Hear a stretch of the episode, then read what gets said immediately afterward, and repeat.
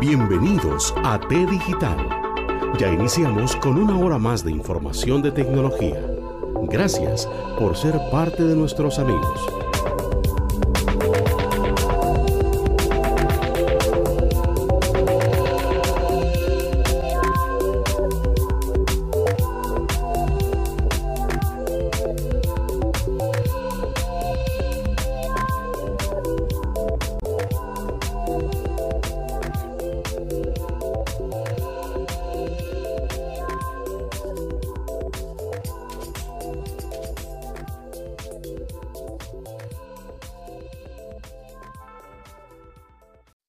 Días, buenas tardes, buenas noches. Estamos acá en el quinto programa de T Digital en esta cuarta temporada. Como bien saben, estamos haciendo un recorrido por todo Latinoamérica. Ojalá podamos abarcar todos los países, pero hoy nos toca aterrizar en Nicaragua y estamos con Alex Cuadra, quien es un ingeniero de software con amplia experiencia profesional. Y Alex, a ver, te doy la palabra para que hables un poquito. ¿Quién es Alex Cuadra? Adelante. Uh, hola, ¿qué tal a toda la audiencia de T Digital? Bueno, eh, como ya Randy me presentó, soy Alex Cuadra, trabajo actualmente para Nicasource, que es una empresa que se dedica al desarrollo web y desarrollo de software, uh, no, no, para Nicaragua, ¿verdad? sino que eh, para eh, clientes exteriores en Estados Unidos y en Europa. Buenísimo. Eh, bueno, muchas gracias por tu invitación, Randy. No, Alex, gracias a vos por tomarte el tiempo.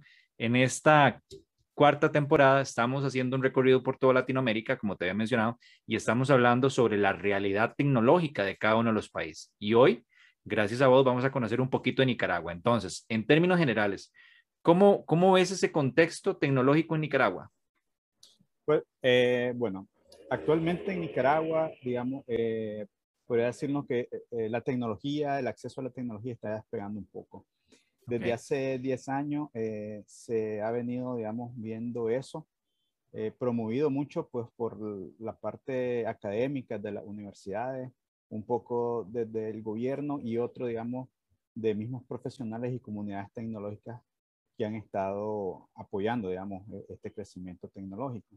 Eh, puedo hablar, digamos, por ejemplo, de comunidades tecnológicas que utilizan software libre como okay. Linux, eh, WordPress, eh, JavaScript, etcétera.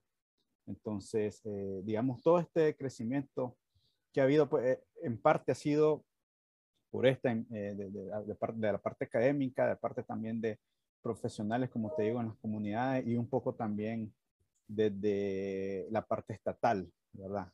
Okay. con programas como el CONICIT, y también un poco, digamos, de cooperación externa a través de, de programas este, de organismos internacionales como lo es CARCIP, que normalmente, digamos, ellos becan a, a profesionales este, para que se certifiquen en distintas áreas, ya sea desarrollo, DevOps, eh, y un poco ahora de, de, todo lo que es el, el, el, el, medio ambiente digital, como diríamos. Igual cooperación externa desde Estados Unidos, desde Europa, pues hay muchos programas digamos, que están, que existen acá, digamos, que ayudan a profesionales a hacer eso. Muy bien. Eh, voy a hacer una analogía. Nosotros tenemos el Ministerio de Ciencia y Tecnología. Ustedes le llaman CONICIT, ¿o me equivoco? Eh, sí, no es un ministerio, pero sí es un, una. Okay. Un centro sí.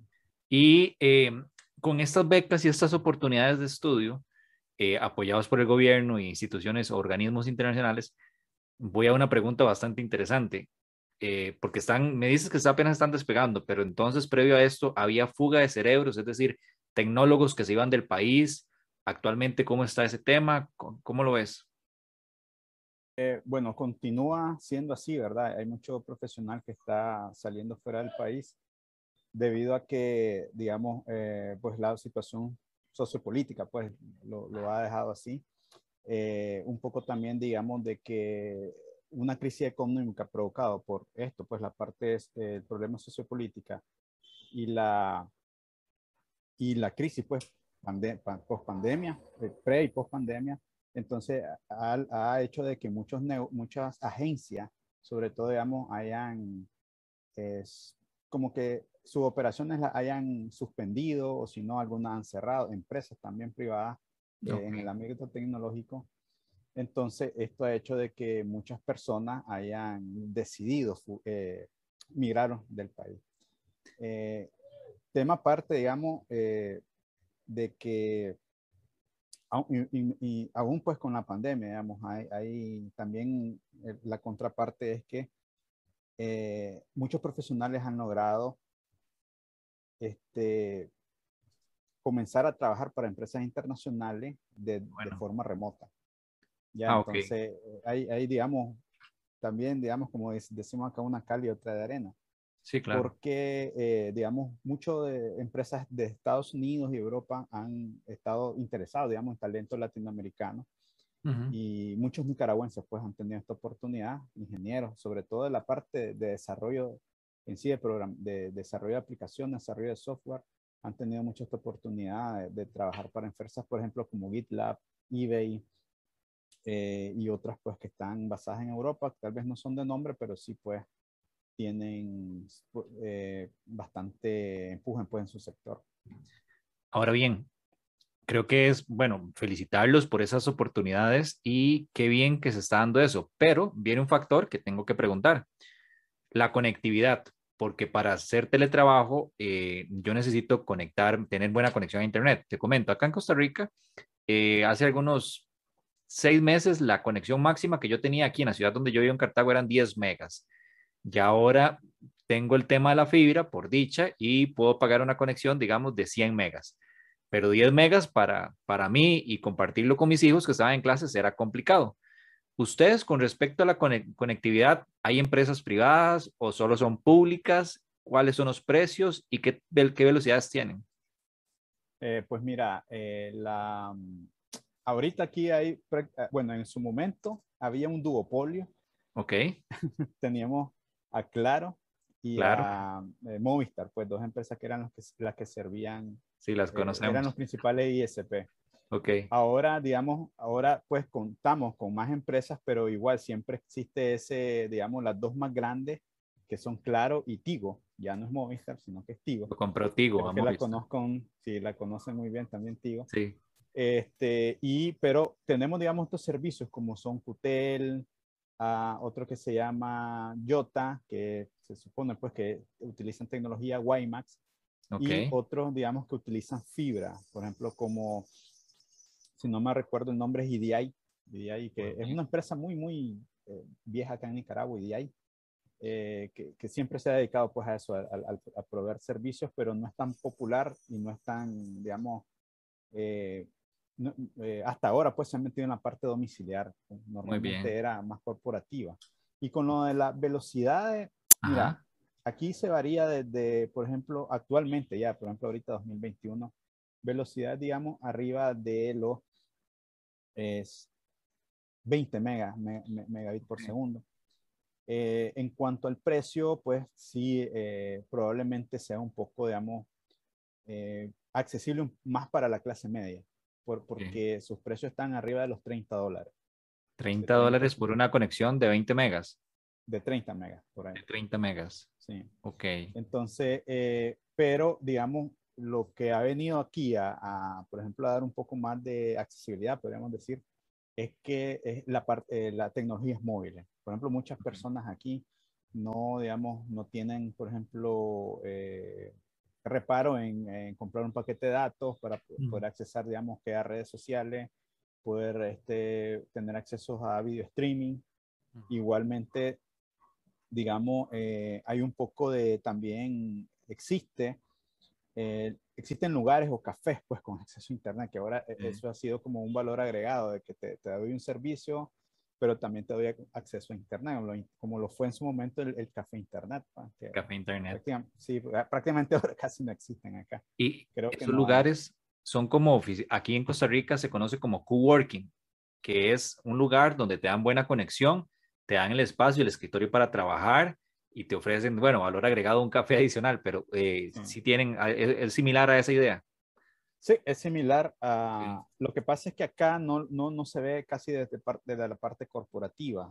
Muy bien. Eh, me, me, refiero a que no hay muchos coworkings, eh, oficinas así como que, digamos, que, que pensás, eh, digamos, vos viajas de Costa Rica a Managua okay. y decís, este, bueno, voy a ir a un coworking. No es tan fácil encontrarlo. Es más fácil encontrar los cafés por ejemplo, Aquí nosotros no tenemos Starbucks, pero hay, qué sé yo, Casa del Café, Café Las Flores, donde te puedes sentar y trabajar ahí porque ellos te brindan un acceso, un acceso Buen a Wi-Fi. Muy bien. Pero como coworking, digamos, hay pocos acá. Sí hay, pero son pocos en Managua. Alex, en el programa pasado, que era un, un, recorrido por México, nos mencionaban de que hay mucha, o sea, hay acceso a las tecnologías, hay conectividad, que ustedes también tienen conectividad a través de los smartphones, pero hay, mucho analfabetismo digital en México. Es decir, tienen un smartphone, pero no saben sacarle el máximo provecho. ¿Vos cómo, cómo crees que está el país, digamos, con estos temas? ¿Saben eh, que puedo mantener mi correo ahí, que es un computador, ¿verdad? Estamos hablando de teléfonos inteligentes, o solo lo usan para redes sociales y, y entretenerse. ¿Cómo, ¿Cómo lo ves? Pues sí, tenemos la, similar, digamos, la situación, como te mencionaba, en México, porque, digamos, acá sí, pues la mayoría de, de, de, dispositivos móviles inteligentes son vendidos solo para redes sociales. Es decir, digamos, un vendedor de, equipo, eh, lo primero que le va a preguntar a un comprador es, ¿puedo instalar Facebook? ¿Puedo instalar WhatsApp? Es que son los más populares. ¿Puedo ver YouTube? Algo así. Entonces, eh, sí, y, digamos, y, el problema está que el mayor desconocimiento en esto es eh, la seguridad. Digamos, la gente no se preocupa por la seguridad en sus dispositivos. Y entonces eh, le importa más el acceso a, las redes sociales que la seguridad o que cómo puedes más explotar el, dispositivo. Y se ha visto, digamos, en que muchas personas en algunas ciudades han sido víctimas de, de estafas digitales. Estafas digitales, digamos, tipo de que eh, dame tu, eh, mira, este, hice una compra, no puedo acceder este, al dinero, pero dame la, tu cuenta de, de, usuario y contraseña de la banca en línea para poder hacer ese, eh, para revertir eso, pues, y disfrazados de agentes del banco. Y la gente se, se, ha dado. Se ha dado, sí, se ha dado bastante. Entonces, en, en cuanto a eso, pues, hay un poco ahí podría decir, conocimiento eh, en base al, a cómo usar el dispositivo. Ajá. Hay mucha gente que le, es fácil, pues más sobre todo a los menores de 25, le es fácil pues aprender a usar el dispositivo, pero tienen el problema de, digamos, de saber, digamos, nociones básicas de seguridad, sobre todo. Entonces, sí, hay analfabetismo digital un poco. Eh, aún, aún fue verdad de que hay, digamos, eh, mucho, yo diría que acceso. Actualmente aquí en Nicaragua, según un estudio que se hizo el Banco Mundial, hay más eh, números telefónicos que habitantes. Wow, increíble. Tenemos 6 millones de, habitantes, por ejemplo, pueden haber como que 8 millones de, números telefónicos asignados. Entonces, eh, digamos, o sea, me, analizando esto, digamos, se te quiere decir que sí hay acceso, pues, al menos a, una conexión de voz. Pero lo que no hay, digamos, en sí una capacitación formal sobre estas tecnologías. Ahí eh, con, sí. No, adelante, con, termina, perdón. con, con, la pandemia se dio mucho lo de la, eh, que muchos eh, colegios, sobre todo la parte en los privados, pues en los públicos no se da, eh, en los colegios privados este, mandaron a, a, a los niños a, distancia. casa, sí, a, clase a distancia. Entonces eso tuvo que, este, hizo que pues que los padres tuvieran que invertir un poco más en, en, conectividad, porque normalmente si el hijo pues fue a casa, el padre también, a veces. Pues. Claro. En la parte pública no se da porque, digamos, la parte pública, vos ves, de, de todos los estratos sociales, y digamos no todos tienen acceso ni mucho menos a internet residencial, mucho menos un equipo, pues, eh, un equipo de cómputo. Entonces, digamos, eh, y aún pues en que hay colegios públicos que tienen laboratorios de cómputo en los que le, enseñan a, a, los muchachos, pues los capacitan, pero no es suficiente. Pues aún eh, en la parte pública eso pues está muy, muy, muy estresado. Te pregunto vos que, que vivís ahí el día a día, ¿verdad? No es lo mismo que alguien nos diga, mira, Nicaragua es así, que, que es a las personas que se van del país o que no están ya ahí viviendo. El gobierno está interesado de alguna forma en temas tecnológicos, porque yo te comento que acá en Costa Rica se creó un plan para la transformación digital en el 2018 y ahí vamos poquito a poco, ¿verdad? Pero ya hay que reevaluarlo porque sí necesitamos rápidamente seguir invirtiendo a nivel país. Eh, en Honduras nos narraban de que de, está dividido por sectores y es tan grande el país que una zona sí está muy bien tecnológicamente, pero las brechas son muy fuertes. Entonces, ustedes, vos contame, Alex, ¿cómo ves eso? O sea, ¿el gobierno sí está preocupado o definitivamente, de, lamentablemente, es algo olvidado, no les interesa el tema tecnológico? Ah, pues mira, eh, aquí podríamos decir que es una respuesta un poco compleja. Okay. Primero porque sí hay, digamos, eh, el, día a día, pues acá en, Nicaragua, sobre todo con los servicios públicos, el, Estado ha estado como digitalizando muchos servicios públicos, como por ejemplo el, Instituto Nicaragüense de Seguridad Social acaba de lanzar una aplicación para que vos puedas, digamos, consultar el, tu estado, pues, de, de, cotización. El expediente. todo eso. Sí. Ah, pero, o sea, eh, digamos, eh, lamentablemente muchos de estos recursos, bueno, la Policía Nacional también tiene sistemas automatizados para que vos consultes, que tu récord policial, etcétera. Lamentablemente esto eh, parece que son, parecieran como, como decimos en desarrollo, que están nada más, publicaron el MVP. Paliativo, sí, o sea, es, es, la fachada, la noticia. Sí, Sí, porque este, todavía pues falta un poco más, pues pareciera que, que, tienen ciertas deficiencias en, y pareciera que no tuvieron, digamos, como una noción de, de cuál eh, su, su, público objetivo, pues quiénes son, si verdaderamente están capacitados para verlo, para hacerlo.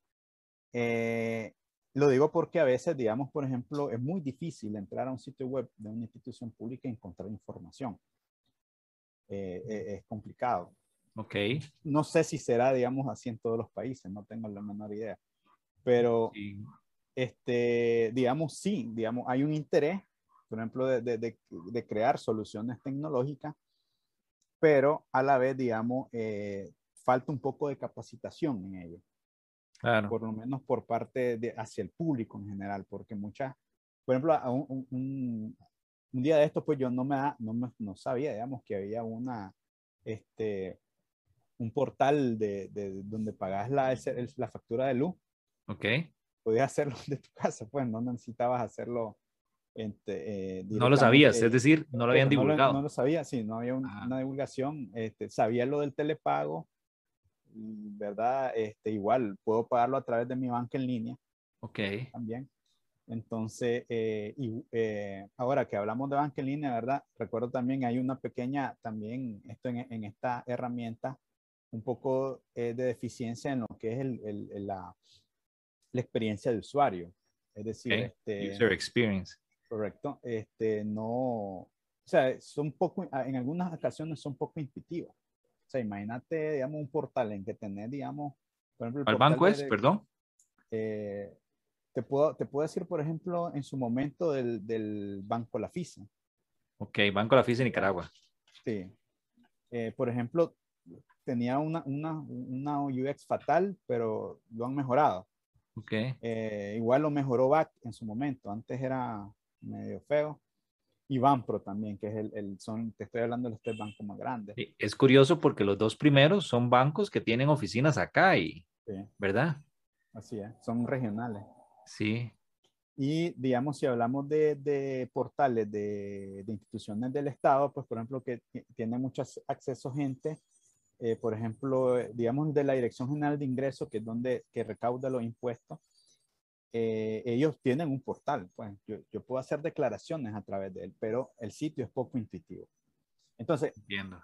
vamos a ver, digamos, eh, podríamos decir, pues, así, en, en, un resumen, que sí, pues, este, hay, hay un interés estatal como de que exista herramientas tecnológicas para que la población pues, pueda hacer gestiones, pero podríamos decir que puede existir un desinterés de la población de usarla. Y también hay un problema, digamos, de eficiencia en la divulgación en muchas, en muchas de estas herramientas, divulgación y capacitación más que todo. Yo creo que, que todos los países padecemos de eso. Bueno, en caso Costa Rica, efectivamente, hay varias instituciones que tienen esas oportunidades, eh, que tienen páginas, pero de, no, no hay una guía adecuada de cómo utilizarla, nos hace falta esa capacitación. Pero entonces, por ahí voy por una, la siguiente pregunta, Alex. Eh, hablaste que hay eh, escuelas de secundaria y eh, sector público que tienen laboratorios de cómputo y ahí brinco. ¿Qué tanta la capacitación que tienen ustedes y qué universidades, cuáles son las carreras que brindan en esta área? O sea, estamos preparando a las futuras generaciones desde tu país, Nicaragua, para enfrentar esta área de, de la disrupción tecnológica que vivimos. Ah, bueno, a nivel, eh, mira, a nivel privado, pues eh, pasa algo, ¿verdad? Eh, aquí los mejores alumnos y los que sacan mejores notas a la hora que, que van a, a, hacer los exámenes de admisión a las, a, las universidades públicas son de escuelas privadas. Ok. ¿Verdad? Este, o sea, tenemos educación deficiente en primaria y secundaria. Sí, está, está bastante, digamos, un poco deficiente. Eh, pero, digamos, sí, pues, o sea, existen las herramientas, están las herramientas, porque se, se, se enseña un poco de, de, de, informática, sobre todo en, en, en últimos años de, secundaria. Eh, pero eh, puede ser, pues, una educación básica. Ahora, la contraparte es que existe, digamos, un instituto tecnológico que sí, pues, este, tiene bastantes carreras, pues, a nivel técnico, que eh, capacitan mucho, por ejemplo, en, en, podríamos hablar, digamos, en mecánica, electrotecnia, electrónica. Eso es como eh, secundaria, un instituto tecnológico en secundaria. Bueno, no necesariamente secundaria. Pues un, un parauniversitario. Sí, es un preuniversitario. Ok, ok, entiendo. Eh, y después tenemos, por ejemplo, la parte de educación universitaria, que este, digamos, esto, este, la educación universitaria ya, digamos, el, que eh, es la, podemos decir, la Universidad de Ingeniería, la Universidad Nacional de Ingeniería, eh, ha sido, digamos, un referente en lo que es la, la, carrera tanto de ingeniería en computación como de ingeniería en sistemas, ingeniería electrónica. Pues la mayoría de profesionales que hoy en día están enseñando en las universidades privadas, muchos de ellos salieron de ahí. Muy bien. Otros salen pues de la Universidad Centroamericana, la UCA, eh, que también pues han salido ahí muchos profesionales. ¿Qué sucede? Que puede ser que, digamos, eh, en mi carrera, ingeniería en sistemas, eh, fue muy demandada en su momento y hubo una gran cantidad de muchachos que entraron y se graduaron de ingeniería en sistemas. Muy bien. Pero la demanda laboral en Nicaragua, pues, fue muy poca en su momento. Entonces, eh, digamos, eh, ¿en qué pues eh, laboralmente acá en Nicaragua, digamos, en qué se desempeña mucho sí, profesionales del área de informática? Es más que todo, digamos, soporte técnico, redes y desarrollo de software. Este, un poco el problema está como que si hay, como dicen, trabajo o pues antes de, de, de, de, la situación, digamos, sociopolítica acá había bastante trabajo en eso. Okay. Pero, digamos, este, lo que no había era innovación. Entiendo. sobre todo, o sea, no, acá en Nicaragua no vienen muchos, por ejemplo, empresas grandes eh, como Google, como Facebook, pues, a, crear su... Eso te iba a preguntar. ¿Hay, ¿Hay, alguna empresa de esas? No, no, hay. no hay nada, cero. De, la, de las fans ni nada, no, o sea, no no hay ni Uber, nada de eso. Eh, pero sí, digamos, en los últimos años, digamos, hubieron sus cuantos, cuantas startups okay, que quisieron, digamos, podríamos decir, no son unicornios, ¿verdad? Pero quisieron pues entrar en esa, en esa competencia, como lo, lo es Aventón y Ray Nicaragua, que son este, aplicaciones de, de taxi tipo Uber. Tipo Uber. Aventón se eh, llama. Aventón, sí, Aventón, así es. Esa, yo te puedo decir, sí, ¿Y está aprobada por el gobierno? Sí, así está. Hay, una, eh, hay un trato, ¿verdad?, con, con el gobierno. Podemos, decir, llamar, podemos decirle trato, pues, pero e, ellos, digamos, contratan taxi. O sea, no son vehículos particulares como es el Uber. ¿Y Uber no está autorizada? No está autorizado Uber. Ok, entiendo. Entonces, eh, creo que eso ya tiene que ver, pues, podría tener un trasfondo político porque sí, Uber, igual acá. Aquí sucede lo mismo, no está, está autorizado. Claro. Entonces entra, vos sabés, y los que se quejan son las cooperativas de taxi, ya formales.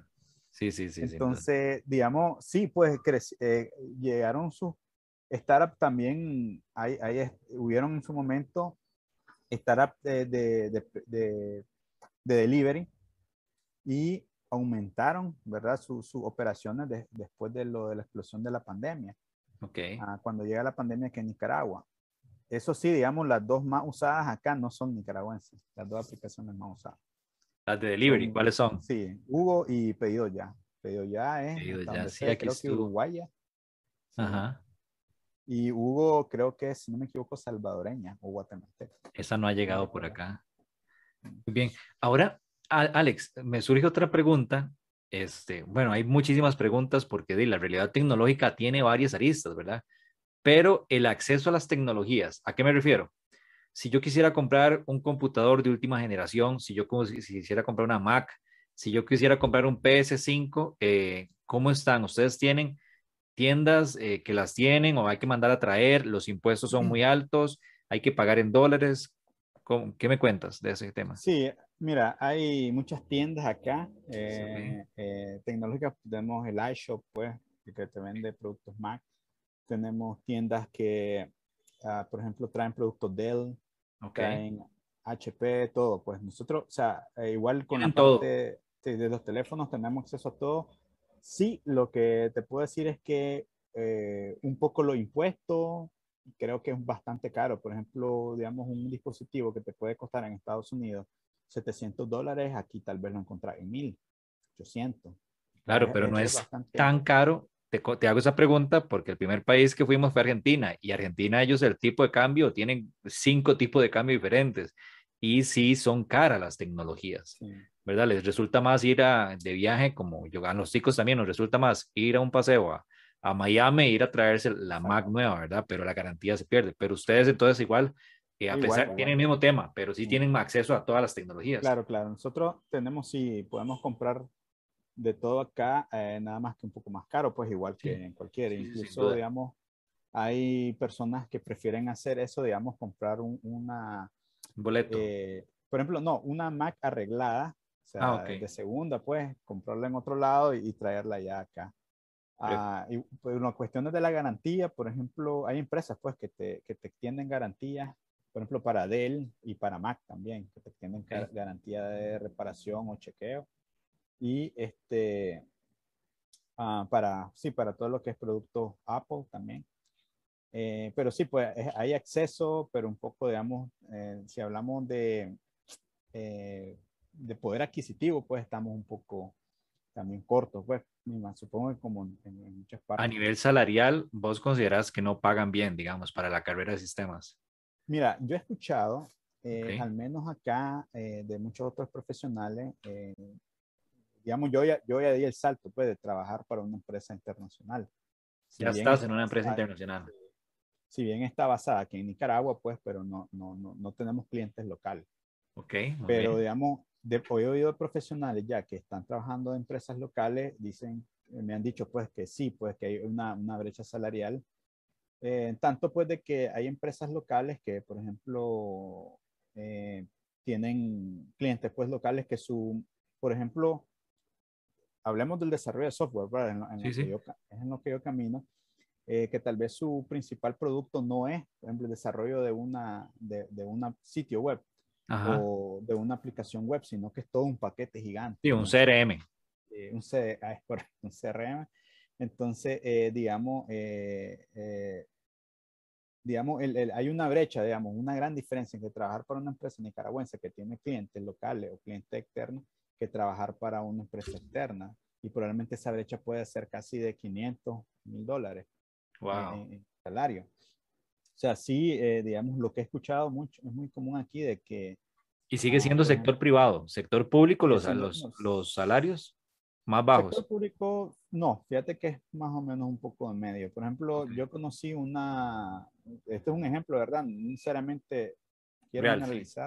Sí. Eh, digamos, una empresa que desarrolla, por ejemplo, aplicaciones eh, eh, de escritorio. eh, los, sus, sus developers ganaban más o menos como que entre 500 a 800 dólares al mes, ¿verdad? Eh, Ujú. yo lo veo un poco bajo, ¿verdad? Sí, y sí. en el sector público, digamos, eh, en una de las empresas estatales y, y ministerio, un desarrollador, pues venía ganando casi lo mismo. Entonces, casi lo mismo. creo, sí, casi lo mismo, sí. Estamos hablando de que... No les pagan, aquí digamos, el sector público, sí, gana eso, pero les pagan prohibición y eso le incrementa el salario como un 60%, un 50%. Allá no tienen eso. Uh, no, no, no, no, no. No, solo el salario y listo. Solo el salario, sí, bueno, se paga el, lo que es la, la aportación al seguro. Ok. Al Instituto de Seguridad Social y al, y al el impuesto sobre la renta, pues eso sí, que es más o menos el 1% de tu salario. Sí. Dependiendo de, lo, de, de tu. Pero sí, fíjate que, o sea, eh, ahora, ahora esto depende, por ejemplo, de la empresa, porque hay empresas que en la parte de desarrollo, sobre todo de aplicaciones, pagan muy bien. Muy bien, Pagan ok, bien. muy bien. Sí, arriba de mil dólares, por ejemplo, mensuales.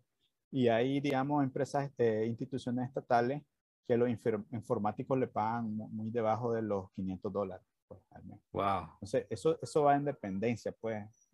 Supongo yo Ahora- que en la parte del sector público debe de- depender del, de lo que es el, el presupuesto, ¿verdad? Sí, sí, claro. Sí, no, bueno, no, eh, aquí se establecen los, estalari- los salarios estándares para los empleados, entonces, si sos profesional 1, ganas una- un tanto, profesional 2, ganas tanto y así sucesivamente. Lo que te iba a preguntar es el costo de vida, porque de, si ganan bajo, yo supondría que el costo de vida ya para ustedes e- es, cómodo, ¿verdad? No sé nada. Eh, ¿A qué me refiero? Bueno, ya me, ya me contaste que para una conexión de internet son 30 dólares.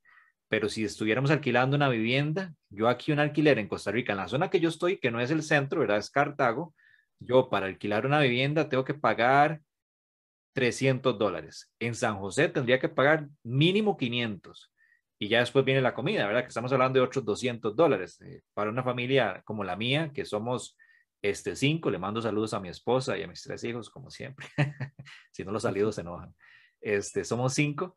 Entonces, diga, gastamos 200 dólares mensualmente de comida. ¿El costo de vida de ustedes allá es un poco más bajo? Estamos hablando de lo mismo. Eh, sí, es un poco más bajo. Eh, bueno, por ejemplo, la renta, algo que pueda, eh, una casa pues, más o menos grande en, en una zona céntrica de, de, de, de Managua, la ciudad, puede venir eh, máximo 300 dólares mensuales. Ok. Eh, bueno, la comida sí, mira, según eh, alguna, algunos datos pues, de la canasta básica, la, la canasta básica pues completa con todos sus productos, está arriba de los 14 mil córdobas, que al cambio podrían ser un poco más de 300 dólares.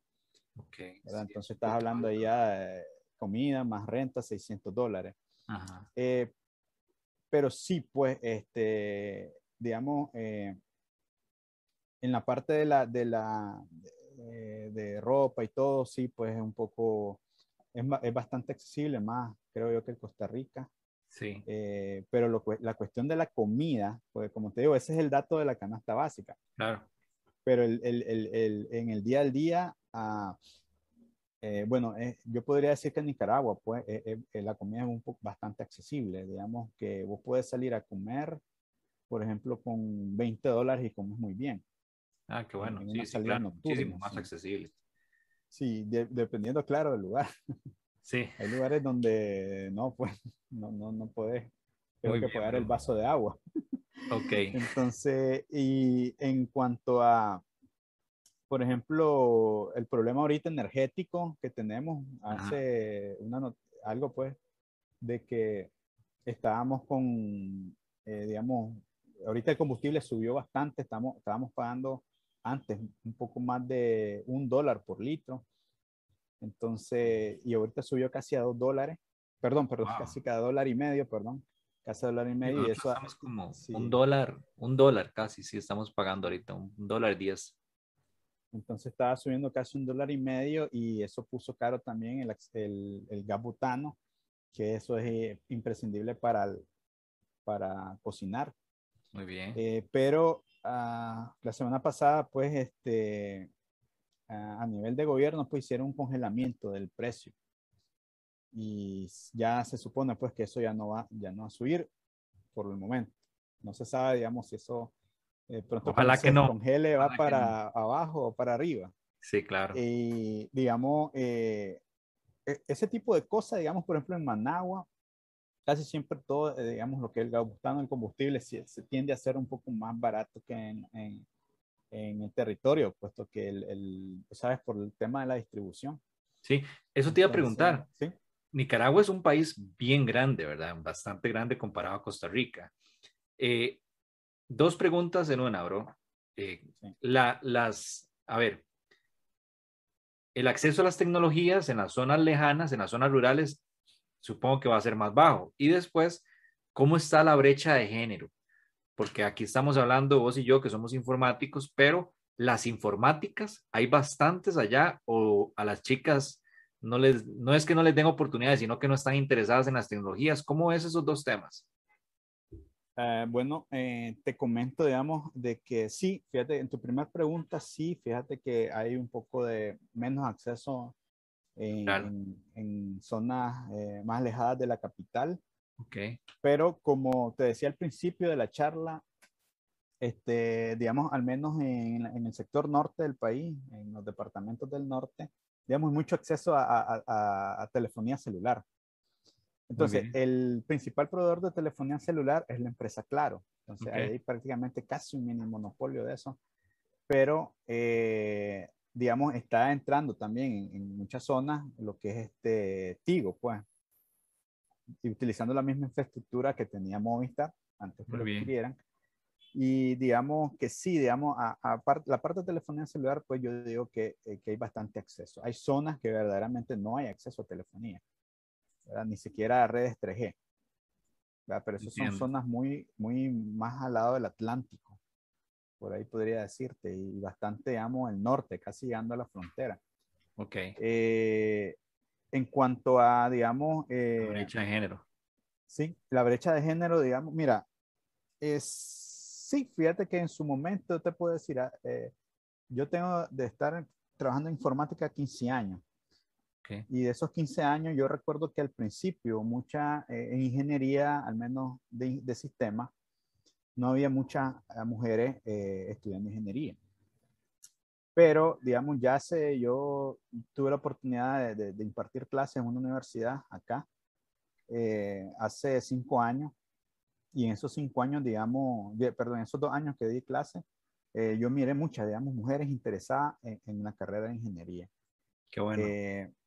Y hoy en día, digamos, al menos, digamos, en, mi, en la empresa donde yo trabajo, hay, hay muchas mujeres dedicadas a, a, desarrollo de software, desarrollo de, de pruebas automatizadas, de haciendo QA, eh, digamos, no solo en el marketing digital, sino que también, digamos, en la parte de, de reclutamiento de IT.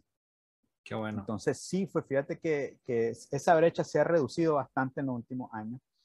Eh, y lo, lo, he visto, digamos, tanto en, en, en, mi trabajo como en la universidad, donde me tocó dar clases, eh, pero comparado con hace ya 15, 20 años, pues eso, antes sí, casi no, no miraba. No había, verdad. ahora sí, qué dicha. Ahora sí. Eh, ahora bien, Alex, para ir cerrando, eh, agradecerte nuevamente por tu tiempo. Siempre al cierre del programa le digo a los invitados que nos recomienden algo, que nos recomienden un libro, pero en el pasado programa nos recomendaron un sitio web de capacitación, ¿verdad? Entonces, yo te pido a vos, recomiéndanos algo y cuáles serían tus conclusiones en términos generales con, con la situación tecnológica en tu país.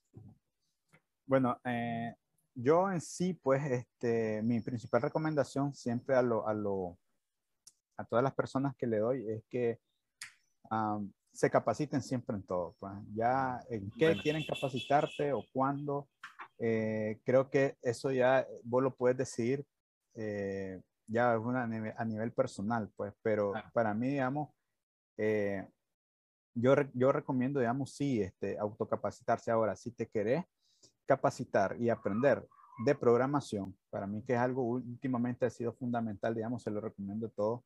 Yo igual voy a recomendar un sitio web que se llama freecodecamp.org. Free Okay. FreeCodeCamp, digamos, es digamos, una plataforma de aprendizaje eh, de programación y es una comunidad open source, sobre todo. Entonces, eh, la recomiendo para no solo, digamos, capacitarse, sino que también para contribuir en ella. Porque ahorita, digamos, una de las principales contribuciones que se está haciendo es a traducir todo esto. Antes este sitio era en inglés. Claro. Ahora está traducido ya a cuatro idiomas, entre ellos español. Muy bien. Ahí la voy a compartir, freecodecamp.org. Buenísima. Y las conclusiones tuyas con respecto al país tecnológicamente. Sí, bueno, podría, mira, acá, como te decía yo, este, el país tecnológicamente está, por ejemplo, creciendo un poco, en, sobre todo en acceso a las tecnologías. Muy bien. Ah, pero, digamos, en lo que respecta, por ejemplo, a seguridad, por ejemplo, a medidas en contra del acoso, a medidas, por ejemplo, en contra, por ejemplo, de la, de la, eh, de fraudes electrónicos, pues, digamos, estamos un poco en stand-by eh, debido a que la gente le interesa poco, un poco a la población le interesa poco y digamos no ha habido ninguna una campaña pues general de capacitación a eso. Eh, por ejemplo, yo creo que, eh, digamos, el problema que tenemos actualmente es que muchas empresas pues grandes de, de, de, de, tecnológicas pues no vienen a Nicaragua a invertir. Eh, dado pues tenemos dos problemas, ahorita la pandemia y también tuvimos en el 2018 eh, muchos problemas sociales que todavía pues están ahí palpantes y están un poco que se reactivan, que no se reactivan, entonces eh, ah, podría haber una situación, digamos, de seguridad también un poco delicada. Entonces probablemente estas grandes empresas tecnológicas probablemente no, no, todavía no, no sientan la necesidad de venir a Nicaragua a invertir por eso. Entonces, eso lleva a que muchos profesionales que, digamos, ya dicen, aquí en Nicaragua no encuentro este, mi salario o una empresa, digamos, donde que me pueda desarrollar, entonces voy a emigrar. Y normalmente el destino preferido es Costa Rica, si no es Estados Unidos. Eh, bueno, más Costa Rica, ¿verdad? Porque siempre en, en Costa Rica, pues, digo yo, los nicaragüenses siempre se nos ha abierto las puertas allá. Sí, sí, claro. Eh, entonces, y, pero sin embargo, creo que eh, se vería de parte de nosotros mismos, los nicaragüenses, eh, hacer un poco más de, de, de, esfuerzo, digamos, para que nosotros mismos seamos ese instrumento de capacitación a la población. y un poco presionar, digamos, a, a, a que a, nuestra, a nuestras autoridades de que desarrollar aún más, digamos, este, estos medios tecnológicos para que eh, nosotros, digamos, no solo aprendamos tecnología, sino que también innovemos. Actualmente hay unos, muchos eventos, por ejemplo, tecnológicos aquí en Nicaragua. Y ahora se están dando online. Por ejemplo, yo organicé uno este año que se llama WordCamp Nicaragua, fue WordCamp Nicaragua, eh, dedicado después a un evento dedicado a la tecnología. Puedes encontrar información de él en, en nicaragua.workam.org slash 2021. Ok. Digamos, y, y, todos los temas que tocamos los puedes ver ahí. Pero paralelo a eso, digamos, se, se han desarrollado muchos eventos. Digamos, aquí sobre, eh, para e-commerce, eh, hay un hackathon, pues también promovido por el Instituto Tecnológico y también, digamos, hay mucha capacitación. Entonces, lo que nos hace falta acá, más que todo, es innovar. Tirarnos más a la innovación, tirarnos más a eso, pues, a seguirnos capacitando, seguirnos certificando y que no solo, digamos, apuntemos a que queremos trabajar para una empresa de las fans, sino que queremos nosotros crear nuestras propias startups. Eso creo que todo país debería apuntar eso, pues, hacer un, este, luchar por el startups, correcto, semillero de startups y no solo, digamos, eh, querer traer a, los grandes monstruos tecnológicos. Muy bien. Alex, agradecerte nuevamente. Eh, yo más que contento por haber compartido con, con, usted respecto a este tema, conocer la realidad de ustedes. Yo siempre me despido. Buenos días, buenas tardes, buenas noches, porque no sé en qué momento van a ver el podcast o escucharlo. Y te doy la palabra para que vos cierres el programa y diga las palabras finales. Gracias nuevamente, Alex. Ok, correcto. Eh, muchas gracias, Randy. Eh, pues bien, eh, a todos los eh, escuchas de, de, este podcast, muy interesante, ¿verdad? solo les quiero recomendar que nunca paren de aprender, nunca dejen de aprender, sigan capacitándose en todo. La tecnología, digamos, es rica, en, en, para todo sirve. Nos sirve hasta para nuestra vida diaria, para mejorar nuestro estilo de vida incluso. eh, y innovemos, digamos, nunca dejemos de innovar, busquemos la innovación siempre a mejorar los procesos que tenemos y eh, espero pues que sigan escuchando este podcast. Muchas gracias. Gracias, Alex, nuevamente.